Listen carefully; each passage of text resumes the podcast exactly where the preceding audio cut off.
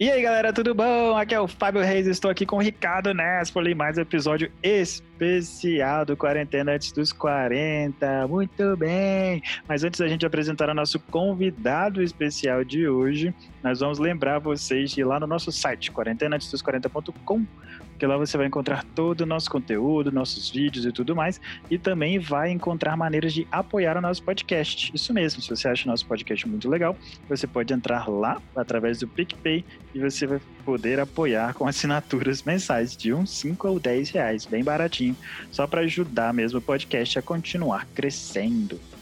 Muito bom, muito bom. Além disso, né, vale lembrar, né? Você também pode se inscrever no nosso podcast nos seus agregadores e se, nos seguir nas suas redes sociais. Seguir-nos? Seguir-nos nas redes sociais. e é isso daí, galerinha. Vamos lá para o nosso convidado. Quarentena antes dos 40. Com Fábio Reis, Ricardo Nespoli. Então, galera, estamos aqui com Jean Gabriel Álamo. Ele é um escritor mineiro, cursou letras na Universidade Federal de Juiz de Fora, não é isso, Jean? É autor de um universo literário que engloba diferentes gêneros né, e trabalha como revisor, diagramador, leitor crítico e tradutor. Além disso, ele é editor-chefe da revista Literatura Fantástica, que é a primeira revista pulp do Brasil voltada às diferentes expressões do fantástico. Que legal. Jean, muito obrigado então por vir aqui no nosso episódio.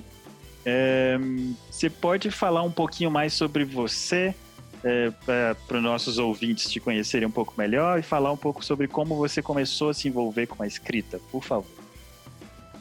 Poxa, eu que agradeço aí pelo convite de vocês dois, primeiramente. É, como você já me apresentou aí, meu nome é Jean Gabriel Alves, eu trabalho como escritor. É, eu comecei escrevendo bem antes de publicar, eu comecei a escrever, eu começo da minha carreira ali com 12 anos de idade, ali, comecei a elaborar aquele universo literário que foi gestando por mais 12 anos, até eu publicar quando eu tinha 24. E ele engloba diferentes gêneros ligados ao fantástico, principalmente. Então ele tem ficção científica, tem fantasia urbana, tem horror cósmico, tem diferentes outras coisas ali, tem terror também. É... Esses diferentes gêneros eles vão conversando entre si. Então você pega uma obra ali, você vai realmente encontrar o início, meio e fim dela, você não precisa ler uma para entender a outra, uhum. mas lendo diferentes obras, você vai ter diferentes perspectivas daquilo. Incluindo até o, você pode considerar que até o gênero de uma outra obra, quando você adquirir uma noção maior sobre ela, pode mudar. Então, por exemplo, a história que você leu como fantasia urbana, ao ler várias de ficção científica, pode entender que o, vamos dizer assim, o elemento fantástico que estava ali por trás né, daquela história de fantasia urbana tinha explicação, vamos dizer assim, de ficção científica por trás. Então muda um pouco a perspectiva.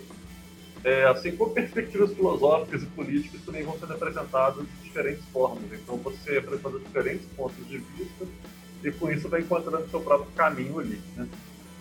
É, como revisor e diagramador, começou o seguinte, a minha história. É, eu fui trabalhar num jornal daqui da região, como estagiário de informática, comecei fazendo diagramação. E volta e meia achava algum erro de português ali.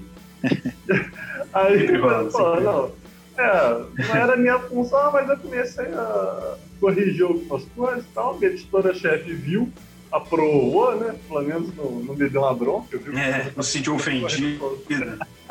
Ela gostou, ela tava adiantando o trabalho dela. É. Aí eu falei, não, vou te botar como revisor. Eu falei, porra, beleza, né? Mas nem tá na faculdade ainda. Não, não tem problema não. Você tá fazendo direito, faz aí. Falei, tá, tá bom. é, tá bom. Depois eu já queria fazer letras mesmo, fiz letras. E já no primeiro dia da faculdade eu arrumei meu primeiro emprego numa editora, que era a Alva Editora. Eu comecei ali a fazer revisão e tal, e aí foi embora. Que legal. Ô, Jean, mas você falou que você começou aos 12 anos. Como é que foi isso? Fala pra gente. De onde veio essa ideia de começar a escrever esse, universo? Ah, cara, quando eu era criança eu vivia de castigo, entendeu? Então, assim, não tinha muita coisa pra fazer. Seus pais eram rígidos ou você fazia muita merda mesmo? Ah, não, eles eram bem complicados, cara. Eram bem, bem complicados. Mas. Acabava que assim, não tinha muito o que fazer, acho que eu fui pegando gosto pela leitura ali mesmo. Então, assim, com nove anos eu tinha assistido Senhor dos Anéis, meu pai tinha um videolocadora, tinha já me botado pra trabalhar desde o sete ali. Eu consumia muito, muito filme, né? Hum, Consumia muita coisa. Às vezes, bom, pô, tem nada pra fazer no videolocadora também. O que eu fazia? Pegava as revistinhas dos X-Men, ou então olhava uma coisa do Conan, ou outra ali que eu conhecia, né? Pra mim, uma das maiores influências acabou sendo até o Robert Howard, futuramente. E com o tempo fui partindo para os livros mesmo. Então, com nove anos, depois de Senhor dos Anéis, eu li os livros todos, aí pirei fui embora. Com 12 eu queria fazer meu próprio projeto. Só que, assim, com a minha pegada, né? E aí foram anos e anos gestando aquilo, deixando a coisa amadurecer, até falar assim, não, agora estou pronto para começar esse universo literário. É, até porque seu universo tem uma coisa de adulto ali que eu não... Ou você era criança precoce com 12 anos, eu não consigo imaginar você escrevendo aquelas coisas aos 12. Ou já tinha algumas coisas, já pensava essas. Então, boa parte já, já tava ali, cara. A minha vida é, é toda, toda incomum, cara. Se eu for falar. Eu sou doido. Então, assim, por exemplo, a locadora lá tava ali trabalhando de atendente, né? meu pai me deixava e ia fazer outras coisas na rua e tal, passava vezes o dia inteiro fora para tomando conta da locadora. Então, assim, pô, você lidava com todo tipo de gente. Você lida com pastor de igreja, você lida com advogado, com prostituto, com nego que faz um monte de merda. Então, assim, você vai vendo, sabe? Deixa É. crianças cagadas. Você, tá com a locadora com a porta pra rua, você, você vai vendo merda e tal. Mas É desde muito cedo, assim, o meu mundo era lidar mais com adultos com, com a molecada da minha idade, entendeu? Então, assim, até nos lugares que eu morei, eu pegava mais amizade com os vizinhos mais velhos. Na época da escola, tipo assim, estava na quinta série e meus amigos estavam terminando o ensino médio. Então era Sim. aquela coisa assim que os, os meus papos estavam mais alinhados a, a outras coisas. né? Então, acho que criou assim, um, um lado meio é, sombrio, de forma precoce no meu universo, né? meio, meio sequelado. Ainda pela situação em casa que também não era legal, né? Só piorava. Então, entendi. por outro lado, isso acabou indo pra arte. É, bom. É, a gente, Alguma é, coisa boa saiu, né? é, a gente arruma maneiras de se expressar, né? Agora, você falou sobre Senhor dos Anéis e sobre locadora. Eu achei muito legal, porque o Ricardo já trabalhava numa locadora. Locadora faz parte das nossas vidas, né, Ricardo? É, é verdade. Inclusive, a gente teve um site chamado Cara da Locadora, onde a gente fazia resenha de filmes, eu e ele juntos, há muitos anos atrás. Maneiro. É, muitos anos. E eu sou super fã do Senhor dos Anéis também, né? E a gente leu quantos, quantos anos a gente tinha, Ricardo? Uns 13, 14, assim. É, Né? isso. E muito legal também. Então, pois é, já que você já começou a falar das influências, Jean, é, você falou de X-Men, Conan, né, Senhor dos Anéis e tal.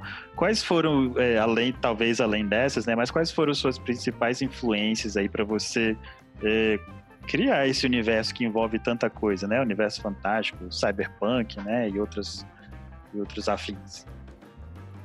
Cara, eu vou te dizer assim que é uma gama de coisas.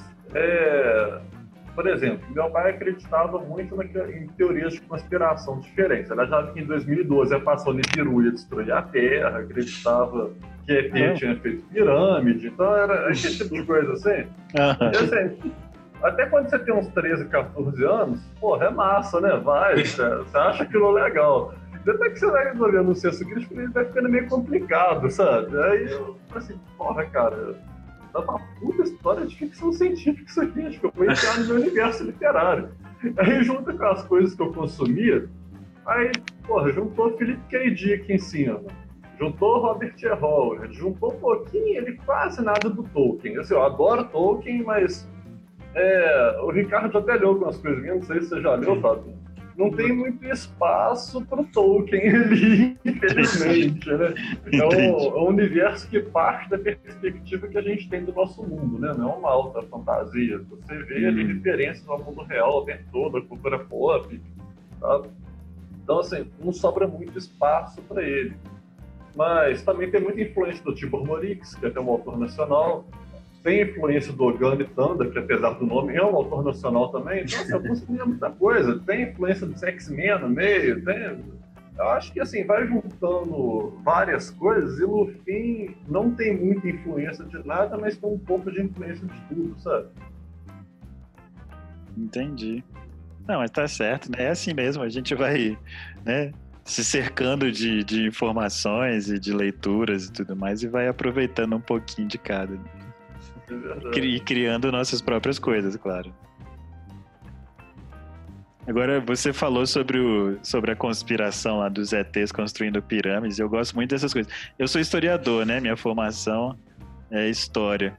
Então, é, às vezes as pessoas vêm me perguntar o que, que eu acho, né? Dessas questões das pirâmides e tal. Por causa do History Channel, né? Pois é, o History Channel, que era para ser história, né? Fala muito de, de, de, alienígenas por algum motivo desconhecido. Mas, mas eu sempre lembro, cara.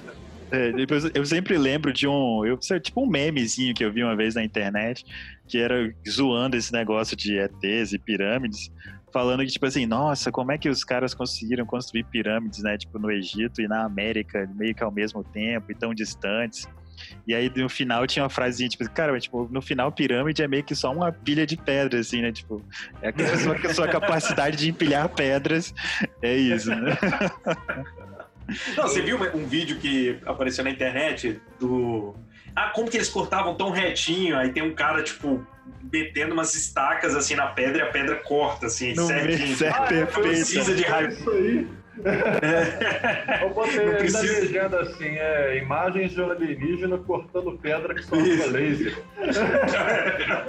Aí o cara com suas estacas. Cara, eu não vi esse vídeo não, mas muito bom, né?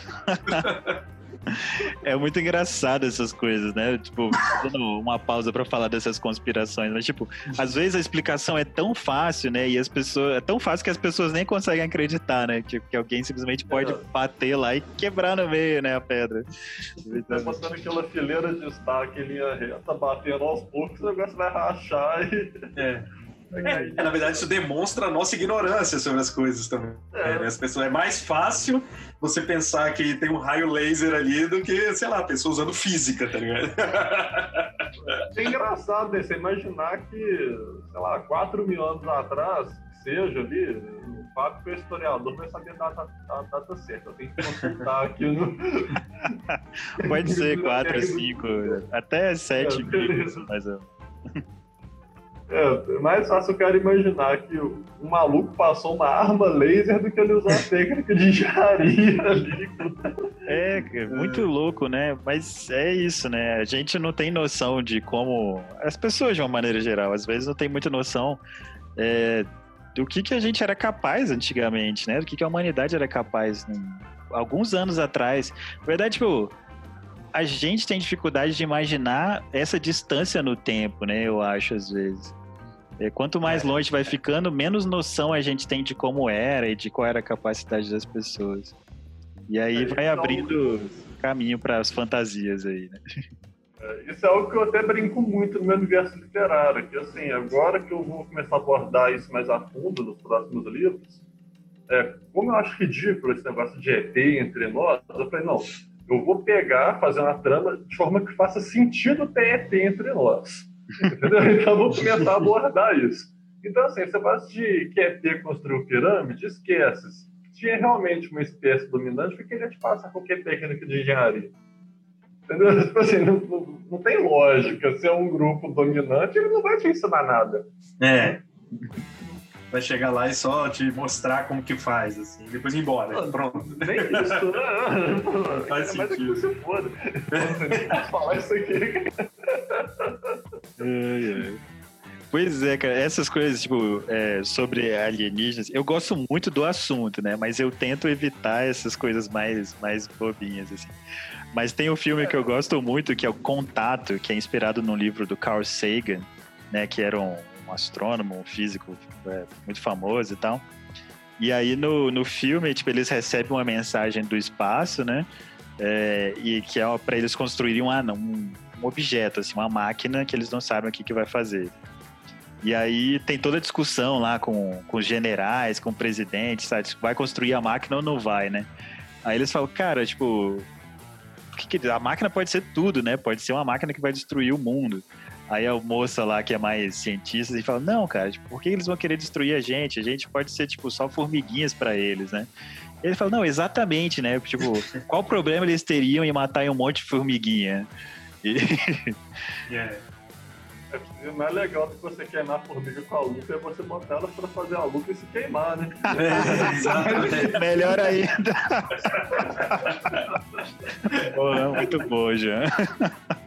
Ai, ai. É, então, já que a gente tá falando sobre esse monte de coisa, mas vamos falar sobre o seu universo literário. Você já falou algum pouquinho pra gente, mas é, e dá para perceber assim que você tem um é um mundo bastante amplo, né, com diversas histórias e tal. Fala um pouquinho pra gente sobre de onde vêm essas histórias que você criou e sobre o próprio universo, assim, qual que é a base desse universo literário seu? É, de onde surgiu essa ideia? Quais são os seus personagens? Fala um pouco pra gente. A ideia foi, assim, é difícil falar quando que surgiu a ideia, porque assim, porra, a ideia surgiu com um traço ridículo, que era aquela coisa dos exilados de capela que tem algumas teorias de conspiração e algumas vertentes religiosas, né? De que o, um bando de ET veio há milhares, talvez milhões de anos atrás, botou gene pro macaco e saiu o ser humano. Eu falei, não, porra, deixa eu alterar isso aqui e fazer isso aqui ter algum sentido. Então, assim, se fosse fazer como se fosse a base do universo, seria basicamente uma releitura disso daí, de uma forma que fizesse sentido racional dentro da história de ficção científica. Assim, uhum. Por que, que isso aconteceria? Né? Não partindo das premissas religiosas e conspiratórias que tem em cima. É, mas ao mesmo tempo eu também trabalho muito com questão de religião quando isso está dentro da fantasia urbana.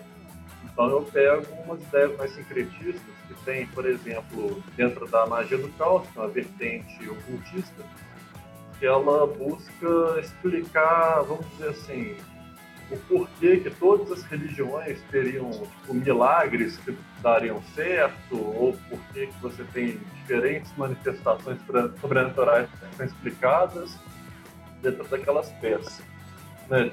Então, por exemplo, é, um cara tá com um problema lá de saúde, ele reza por um santo católico lá e é curado de alguma forma, né? Vai ser clinicamente ou de uma forma que ninguém sabe, ele atribui aquilo ali ao santo. Tudo bem.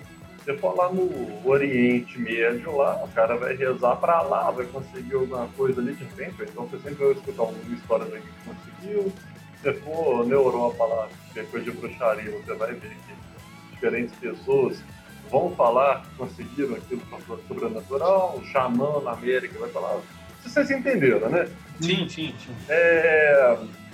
Então, o que eu faço é pegar essa explicação da magia do caos de que, na verdade, não é um objeto de fé que promove um efeito sobre a realidade, mas a própria fé em si é somada às outras pessoas que compartilham da, daquela crença dentro do que é chamado de egrégora. Né? Egrégoras, egrégora seria algo como assim, você tem um somatório de pessoas que acreditam naquilo.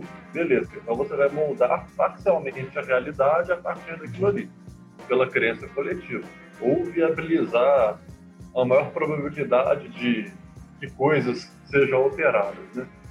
Então, assim, por exemplo, você explicaria o porquê que num caráter tribal da humanidade você sempre tem uma necessidade de fazer valer a sua crença, né? Porque assim, se o outro acredita ou não, foda-se pra lá, mas a gente sempre bate boca com religião, sempre quer fazer valer. Então, assim, inconscientemente você estaria fortalecendo a sua egrégora ao converter outra pessoa.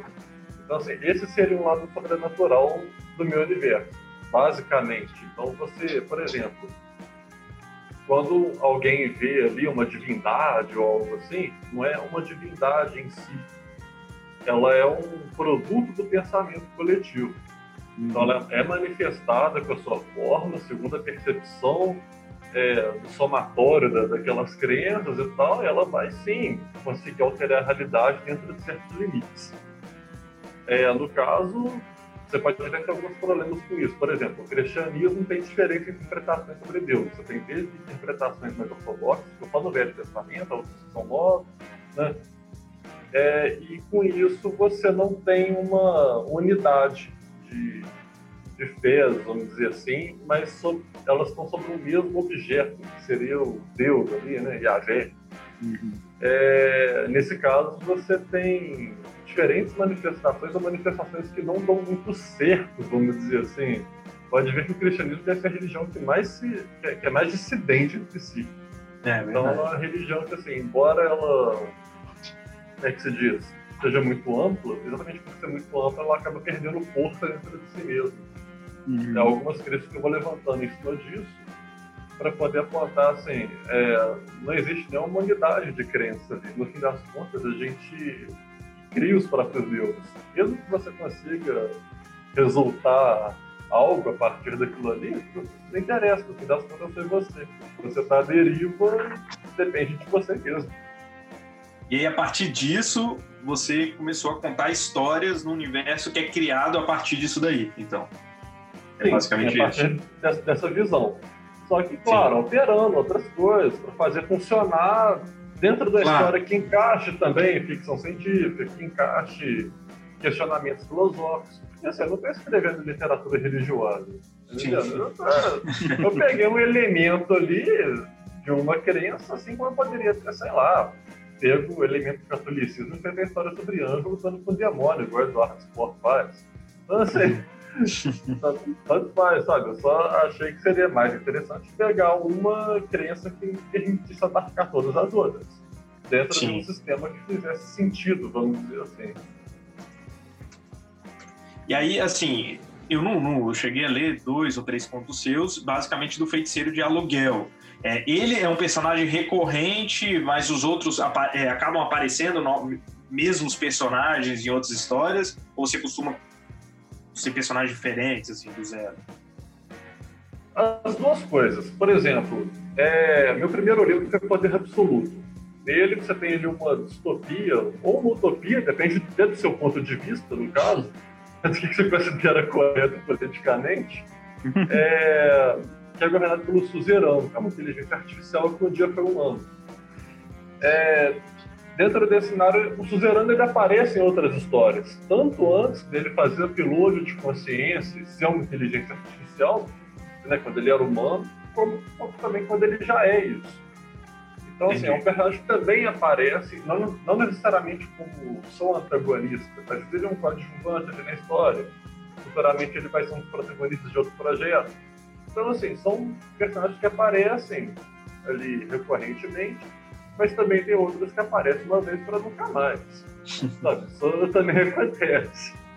Igual o protagonista de A Cidade sobre as Estrelas. Poxa, ele aparece ali pronto, acabou, ele não vai aparecer de novo. Outra personagem, ele vai aparecer em outra história, futuramente. Mas aquele protagonista ali encerrou ali a aventura dele e tal. Sim. Entendi. É, deixa eu perguntar uma coisa, Jean. É, você faz o lançamento dos livros de forma independente? Independente. Eu já cheguei a publicar com a editora também, foi sempre republicação, mas eu sempre comecei de forma independente. Eu até prefiro trabalhar assim na maioria dos casos, é, por uma série de fatores, na verdade. Fala pra gente. Os, é, quais são os fatores, né? Vamos lá. Agora, quando eu vou perder meus trabalhos como revisor, como meter o pau. Vamos lá. É o seguinte. É, é, primeiro ponto. Eu tenho um universo literário. Então, assim, existe um problema quando você assina um contrato, na maioria das editoras, não são todas, que é a restrição do uso de direitos de propriedade intelectual. Então, por exemplo, eu tenho ali o protagonista do Feiticeiro de Aluguel, o Iago Lima, né, que é um bruxo. Tudo bem, ele é o protagonista daquelas histórias e tal. Eu assino como editora, vamos supor, para publicar meu próximo livro, que é o Feiticeiro de Aluguel Ponta da Praia. Hum. a editora vai me restringir ali, provavelmente, no período de dois a cinco anos, em média. Pode ser menos, pode ser um ano, como pode ser mais, mas é raro. Sempre fica nessa fase de dois a cinco anos. Tá. Eu vou ter o direito do uso dos meus personagens e outras histórias restritos. Eu só posso publicar outra história com qualquer personagem ali, ou qualquer alusão, qualquer evento narrado naquele livro, na própria editora. Aí eu te pergunto assim, em três anos eu tenho 18 histórias publicadas no mesmo universo. Alguma editora vai publicar 18 histórias minhas em três anos? não, não vai. Porra, não vai. Só se for Stephen King, sei lá. E... É. Não, mas nem isso, cara. É história no Brasil, isso não vai acontecer, não, é. sabe? Nem se eu, sei lá, tiver, toda história minha fosse best-seller, eu tivesse assinando com a Companhia das Letras. Isso não ia acontecer. Se eu publicasse três em um ano, falando ali, botar nove, né, em, em três, ou seja, metade, podia levantar a mão para o céu e agradecer. Mas isso não vai acontecer, é. simplesmente. Aí tá. Tem outro problema, que é a questão dos royalties. É, assim, você recebe no máximo uns 10% do preço de carro. Como autor independente, isso falando assim, no e-book, né? Se eu coloco na Amazon, hum. eu vou ganhar 35% se meu livro custar até 5,99, ou seja, é três vezes ali e meio o, o valor máximo que eu ganharia na, na editora. É, se ele custar até 5,99, é e-book. E se ele for exclusivo da Amazon ali, né, vendido só ali, e custar 5,99 ou mais, eu vou ganhar 70%. Sim. Existe essa discrepância muito grande. No máximo 10%, qualquer 70%. É. Levando-se em conta que eu já sou editor, por que, que eu vou levar numa outra editora, publicar ali e falar assim: ah, não, Jean, mas tem a questão do marketing. É, tem. Ah. Marketing também faço, também estou também revista ali literária. Eu faço marketing do meu, estou fazendo desde sempre, está dando certo, sabe? É, então, assim, porque, é, Pô, tá lotado de editora aí, não é sacanagem. Você pode pegar um monte de editora de média e pequena, né? Ah, tanto que é prestadora de serviço, que são as que cobram de autores, como as tradicionais, as que não cobram nada. Uhum. É, elas não pegam, às vezes, nem 10 reações no, no Facebook por divulgação. Fala assim, ah, gente, você ficar vendo por reação de Facebook? Porra, eu vou. Editora muitas vezes prospecta é. autor na hora de chamar pela reação do Facebook. Então, assim, usando a mesma métrica, a maioria das editoras é uma bosta.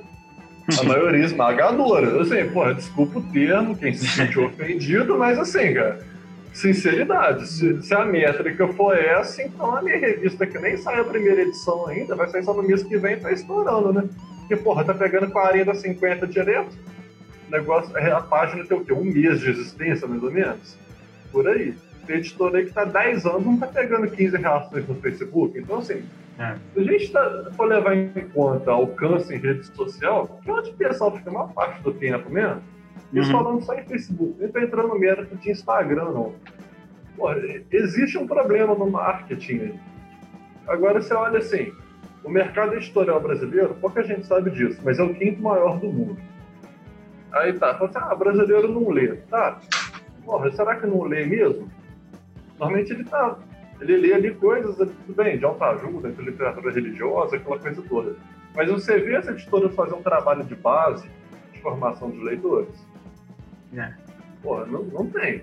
Se você tem ali um, um estabelecimento ou uma empresa ali, alguma coisa, você vai querer criar público para ela. Hum. Mas se você não está fazendo isso, porra, você não pode reclamar de falta de público também. Aí você acha, mas você diz que o mercado editorial brasileiro é o quinto maior do mundo. É. Só que aí você pega um monte de editora e você acha fácil no Google e vive de edital. Que isso? Ela consegue ali um apoio né, no, no governo ali e tal, publica o edital, o pessoal publica o livro fala assim, porra, cadê o livro? Você não acha o livro, cara. Você, porra, pra onde foi isso? Então, assim, Ninguém sabe, cara. Ninguém sabe. É, então, assim, eu realmente prefiro cuidar eu mesmo do, dos meus livros, eu cuido do processo. Eu não vou ter uma editora interferindo no meu texto. Então, assim, eu não vou ter uma, como é que vou dizer assim, uma contradição interna nos elementos do universo literário. Eu não vou ter os meus direitos restringidos, eu vou ganhar mais. Fora o marketing, que eu vou ter uma liberdade total para fazer ele. Ora, Poder Absoluto, que é meu primeiro livro, quando ele foi republicado no meu editor, eu fui no lançamento lá do livro, tudo bonitinho e tal, né? Da 1 de janeiro, tudo ótimo, né? Aí tá, beleza. O livro, ele é extremamente político o tempo todo. Ele faz crítica política e filosófica.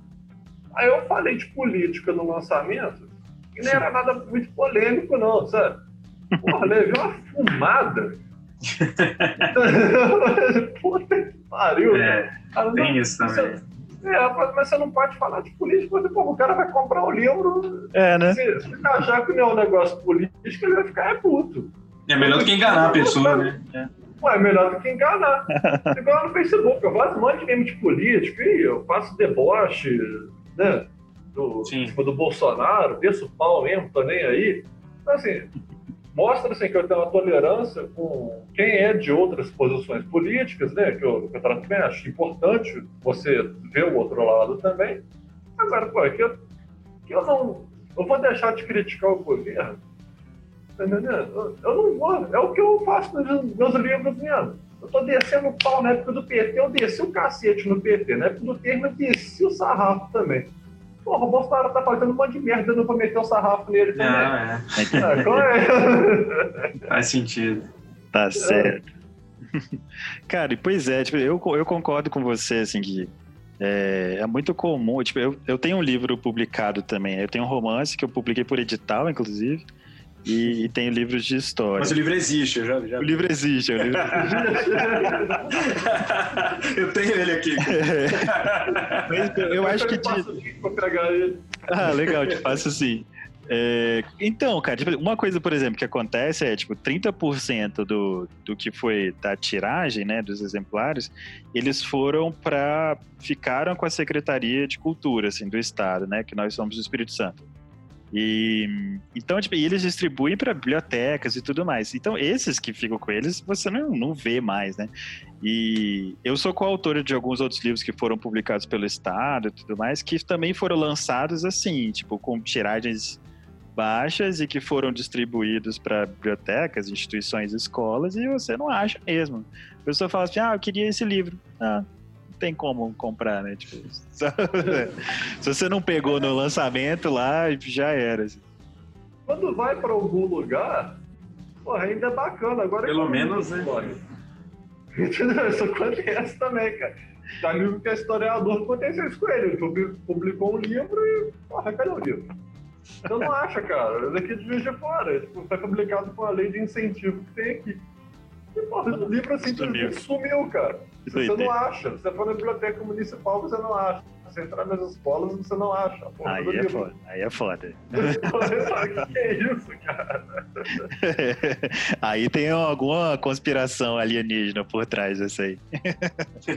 A conspiração aqui, ó. ai, ai. Uh, Jean, agora, cara, se você falou aí brevemente sobre a sua revista, né, cara, que você tá fazendo, é, fala um pouco pra gente. Eu sei também que o Ricardo tem um texto que será é. publicado na revista, muito, muito legal. Fala um pouco pra gente sobre essa revista, como que veio essa ideia. Até com a pasta aberta com o dele aqui. É. muito bom. Se não me engano, é o próximo que vai entrar para encaixar dentro do, do texto. Mas, do, do, corpo da revista, né? Ia ser o último, mas como a gente chamou vocês, falaram, não, vou botar aqui no meio aqui pra. é porque eu fui organizando ele por ordem alfabética, nome de autor, né? Só me medida que ia entrando algum que estava mais pra trás, que eu ia voltando ali. Aí, pra encaixar também, às vezes. É, dentro da revista nem vai de forma alfabética, não. É só para me organizar na pasta mesmo. É toque, né? Uma vez que eu tenho muito nervoso aí do vídeo, já deve ter reparado já. Então, é, no caso, a revista é o seguinte, ela é a primeira revista pulp voltada à literatura fantástica. Você até tem, tem exemplos ali de, vamos dizer assim, proto-pulps que não são bem pulps. Por quê? Porque elas não são baratas o que, que era a revista Pulp, ou é pelo menos? É você pegar, ali no começo do século XX, realmente ali entre 1900 e pouquinho, né, 1901, 1902, até na década de 50, eram revistas que eram feitas papel mais vagabundo que tinha, que era a polpa da casca da árvore ali o negócio. Então, assim, era um material horroroso, mas ele vinha custando uma micharia. E vem aquela porraiada de conta lá dentro. Então, o que, acontece? É, muitas vezes o trabalhador estava voltando para casa e tal, né? Ele queria distrair, não estava a fim de ouvir o rádio na época, né? Assim. Eu assim, pô, vou passar na banca, vou comprar a revistinha ali e vou ficar lendo um monte de conto. Então, tinha revista pulp especializada em história de pirata, história de detetive, e tinha o maior clássico delas, né? Que era o Weird Tales. Que aí trouxe nomes como H.P. Lovecraft, trouxe o Robert. Howard, o Isaac Asimov também publicou lá, o, o Ray Bradbury, se não me engano, também publicou nela. Então, assim, não. você tem um longo histórico de grandes nomes da ficção científica, principalmente, mas também da fantasia, do horror, que eram lançados por essas revistas e hoje são considerados clássicos. Mas quando você vai ver bem, era isso daí partia de uma preocupação de você formar uma base de leitores. Como? tornando a coisa acessível, apelativa, né, visualmente ou de outras formas, e, assim, fosse interessante para o público. Era histórias bom mesmo, né? Então era aquela coisa assim, pô, toma aí, sabe, no máximo um dólar a revista que custava na época, o negócio era ridiculamente barato. Qual é o equivalente que a gente tem hoje? A gente não tem um pulp no Brasil, não tem como você pegar um monte de folha pulp e imprimir uma revista dessa. Mas já tem como botar em e-book, que é o formato mais barato que a gente teria. Seria até mais barato se você conseguisse arrumar uma folha pulp, senão, pelo valor atual. Então, assim, pô, você quer um troço mais pulp do que isso? Sabe? O negócio vai custar dois reais. É barato. Dois pontos, sabe? É aquele dinheiro que sobra na conta. Às vezes o salário vem quebrado, não tem nota de 10 no caixa eletrônico, tá lá sobrando aquele negócio. O equivalente.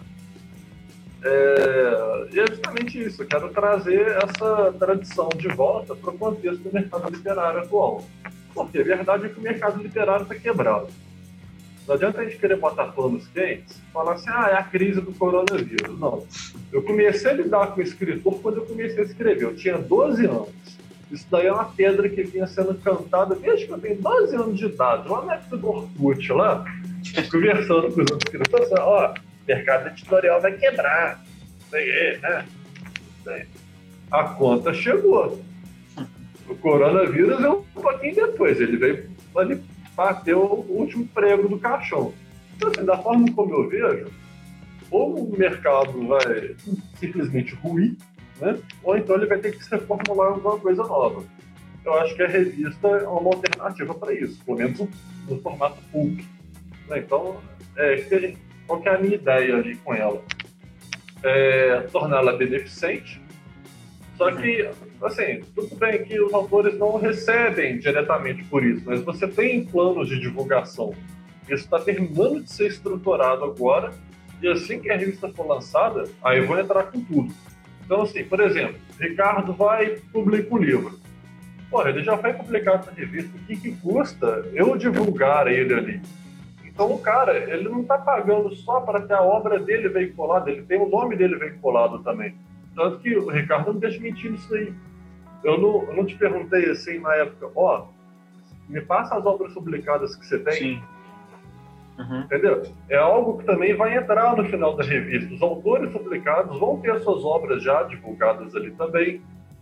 É, você vai ter isso divulgado nas redes sociais da revista. Eu vou fazer um Instagram agora, esse mês ainda tem que fazer para a revista. Vamos começar a divulgar lá também. Talvez tenha no Twitter também, não tenho certeza sobre o Twitter ainda. Foi sugestão de dois escritores que entraram. Vou ver a viabilidade disso. Porque tem questão do tempo também, né? Não adianta ah, abrir várias é. frentes ali para divulgar, isso é uma bosta em tudo. É melhor eu ter uma ou duas redes sociais divulgando e fazer um trabalho de qualidade ali. Então, assim, por exemplo, Vamos supor que você Fábio, publica lá com a gente um dia, sei lá, né, próxima edição, ou na quinta, que seja, sei lá, qualquer uma. Independente disso, eu posso estar na vigésima edição. Porra, eu vou pegar e vou divulgar você. Entendeu? Vai, vai se formando ali parcerias em que você leva os outros autores a divulgarem. Então, porque assim, já para a próxima edição, eu quero fornecer também para os autores, inclusive os que publicarem só na primeira edição e que não tiverem ido para a segunda, um mini curso de divulgação. Então você não está pagando só para ter a sua história na vitrine ali, porra, está pagando para realmente ser divulgado e aprender a se divulgar, andar pelas próprias pernas também. Não ficar dependendo de editora. Sim. Eu acho que é um passo importante que a gente precisa dar também. Cara, com certeza. Na verdade, tipo, a gente não sabe mesmo, né? Tipo, eu mesmo que mexo com marketing e escrevo, se depender de mim para ficar fazendo divulgação dos meus livros, não garanto muito não. Mas é, é muito necessário isso, na verdade, né? É, para garantir esse espaço, assim, que você vai ser visto e tudo mais, é importante. É certo de consolo, se fosse para fazer marketing de outra coisa, eu também não saberia, não. Você fazer marketing de livro. Pois é. Pois é. Você pode até fazer marketing, sei lá, cara. Sei lá, de clínica médica, porra, eu não vou saber não, cara. É... Não sei nem onde que eu vou anunciar isso aí. pois é. E, cara, sobre a revista, é... o nome da revista é Literatura Fantástica mesmo, né? Exatamente. Já é para remeter ao tema. É, direto, tá certo. Por exemplo, porra, é de literatura fantástica. Eu pesquisei, falei, porra, será que existe alguma editora que chama literatura fantástica? Existe algum é, título que seja mensal, ou então ali periódico que seja, chama literatura fantástica? Não. Então por que eu não vou utilizar? Já remete direto.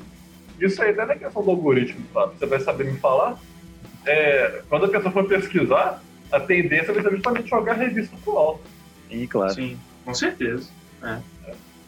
Lógico. Olha, é, a primeira pergunta era qual mesmo? Eu tô... Tranquilo. Como é que está o preparativo para o lançamento da revista? Ah, sim, não, preparativo. É, desculpa. É o seguinte, eu estou dando andamento à revisão, tenho cuidado da parte do marketing da revista também, firmado algumas parcerias para divulgação, né, buscado isso. Algumas deram certo, outras afundaram totalmente mas isso faz parte. É. É, mas está dando mais certo do que errado, é isso que me deixa feliz. E assim, eu já estou me preparando para abrir as inscrições da segunda edição. Originalmente eu ia fazer ela trimestral, mas o que, que aconteceu?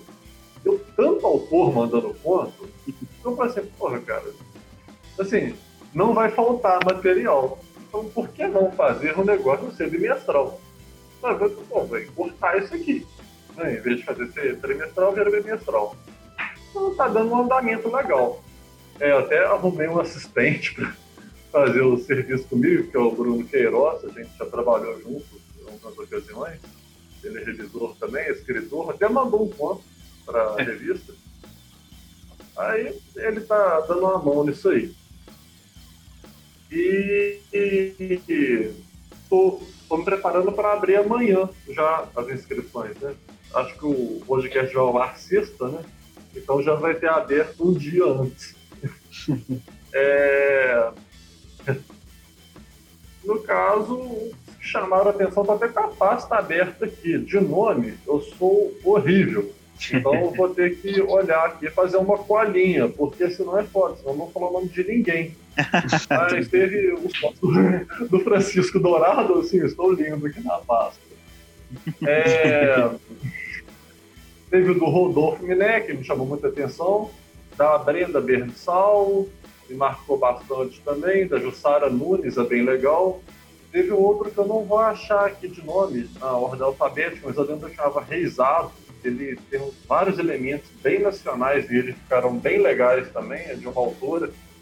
Agora fugiu o nome dela e para 49 textos na pasta vai ser um pouco difícil de agora. ah, não, tranquilo, né? Tipo, gama de surpresa também fica complicado, né? Ah, é. Deixar alguns de surpresa ali. É, então, assim, tem vários pontos bem bacanas ali, mas assim, tem 49 na pasta, mas tem mais dois que estão de fora. Então, no total, são 51 textos. Bastante. Né? Dois estão de fora dela, deixei um outro negócio para fazer um outro trabalho nele, mas total seriam 51 textos. É bastante gente, né, cara? Que bom que o pessoal mandou, né?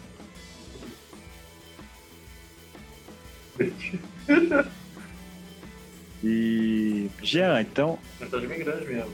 É. Cara, pra gente começar a terminar, assim, então, o, o episódio aqui, nossa conversa, é, fala um pouco pra gente, assim, agora não só sobre a revista, né, mas sobre é, as leituras que você gosta e tudo mais. Você poderia dar algumas dicas, assim, pra gente, pros nossos ouvintes, é, das, de algumas das suas leituras favoritas, autores favoritos, que é pessoas que a gente deveria estar lendo, né? Manda pra gente aí.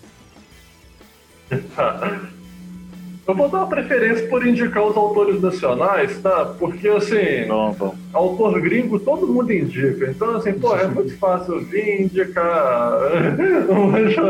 É. Vamos lá. É, um que me marca bastante, até em termos de estética ali, estilística da escrita, é o Tibor Morix. O Ogani Tanda, que eu já falei dele, que, né, ele é o único autor de steampunk do Brasil. É uma variação do steampunk em que os temas eles são afro, afrocentrados. É bem, Legal. bem bacana a pegada dele. Tem a Luan Isayla também, que ela é uma autora nacional de afrofuturismo. Eu tenho gostado bastante de ler ficção científica com essa pegada mais afrocentrada, porque, assim, normalmente eles estão mais punks do que o cyberpunk atualmente, sabe? É um negócio mais de contestação muito mais interessante do que a, a maioria das coisas que tem sido produzido. Tem o Wallace Conceição, que ele escreve cyberpunk e, e realmente tem motivo de ter um punk no final, não é só um techno thriller barato. É, é bem sacado o negócio dele. E ele também escreve fantasia urbana. É, acho que essas têm sido minhas principais leituras a- atualmente, né, em, termos nacionais. São os autores ali que eu mais indico atualmente. Pô, que legal, cara. Gostei, que bom. Agora a gente já tem mais algumas leituras para fazer, né? Essa quarentena. Isso, na quarentena. Enquanto a quarentena continua, a gente É. vai se ocupando com as leituras indicadas aí pelo Jean. Então, Jean, cara, é, acho que a gente já pode ir terminando por aqui, mas eu queria já, tipo, te agradecer muito, assim, por essa conversa. Foi bem legal conhecer mais sobre o seu universo é, literário, né, e falar sobre a revista também. Eu acho que é um caminho, tipo, como autor independente também, né? É, eu acho que é um caminho muito legal, assim, esse caminho que você está abrindo, é, de facilitar o acesso mesmo a, a- a uma leitura legal, né? Uma leitura boa, assim, de autores que estão aí muito dispostos a escrever. E então, parabéns para você, parabéns para o Ricardo também. Queria agradecer demais pelo convite aí, também pela ideia do podcast. Até dei uma conferida, eu não, não conhecia antes, até peguei algumas coisas para ouvir, gostei bastante. Você Mas, fez um trabalho bem legal hoje. cara, uma coisa que é importante, é, talvez a galera não saiba, como o Jean disse, o universo dele tá inteiro na Amazon, para quem quiser. E quem não for, quem for assinante do Kindle Unlimited, tem todos eles de graça, né? Todos eles É. estão zero reais. Então, é, e o, outros é dois, três reais. Enfim, super vale a pena. Eu já li os livros do Jean, realmente valem eu bastante. tento deixar o mais barato possível. É. Pô, Obrigado pela indicação aí. cara. Não, muito legal mesmo. Então é isso, Jean. Manda, deixa uma mensagem então final aí e obrigado. Poxa, obrigado. Valeu mesmo. Não sei que mensagem dá, né? Cada um pode ficar. Vou falar igual o ET Bilu, busquem conhecimento, estudem geografia. É, e história. É, estudem história também. De vazio, precisa do Bolsonaro. E é isso aí. Beleza. É, Isso Ah, também que eu agora tenho um quadro fixo no canal no YouTube Monstros e Aventuras, junto Hum. com o Luiz Secanequia. Então, assim, a gente está falando sobre vários temas lá envolvendo escrita. Então, assim, tem ciborgue na literatura, como que seria isso comparado com a realidade? A gente já falou de clonagem. Vamos falar de teoria de conspiração, aí vamos meter o pau nos também, vou até falar da nossa conversa aqui por lá. mas, Então, se vocês puderem se inscrever lá no canal Monstros e Aventuras, eu vou ficar bem agradecido. Pô, com certeza. Legal, legal. Não, essa conversa dos ETs eu quero ouvir com certeza. Beleza? Então é isso, pessoal. Boa noite. Falou. Valeu.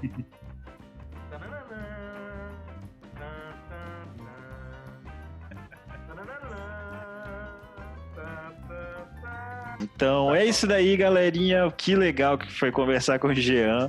E, cara, eu gostei de verdade, assim, desse negócio da revista. Então, dou um parabéns de novo aqui pro Ricardo por ter mandado um texto para lá. É assim que a gente começa. É, inclusive, tô escrevendo o próximo já. já. Aí, eu, é tipo tatuagem, assim. Você faz um, É. depois você quer fazer mais. Aí você fica cansado depois do primeiro, mas depois começa a pensar no próximo e vai. A gente vai escrevendo. Aliás, eu não sei se a gente falou, mas a revista vai ser dia 1 de outubro. Enfim, a gente Ah. com certeza vai falar aqui, mas é interessante que as pessoas saibam.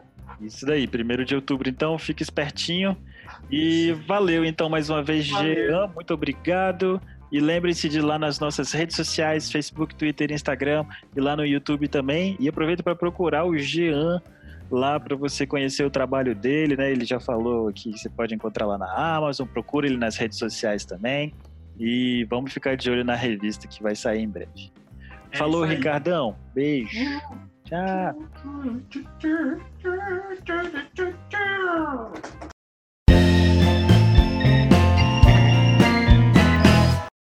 Tranquilo. normalmente que é escritor deve aparecer com a biblioteca atrás, né? Essa minha biblioteca é É. virtual. Então, assim, eu sou um leitor racido de e-book.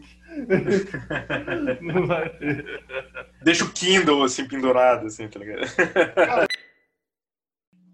Desculpa, gente, não é corona essa tosse, não. Só cigarro. Tá bom. Mas a distância não tem problema também, né? É, também não queria, né? Mas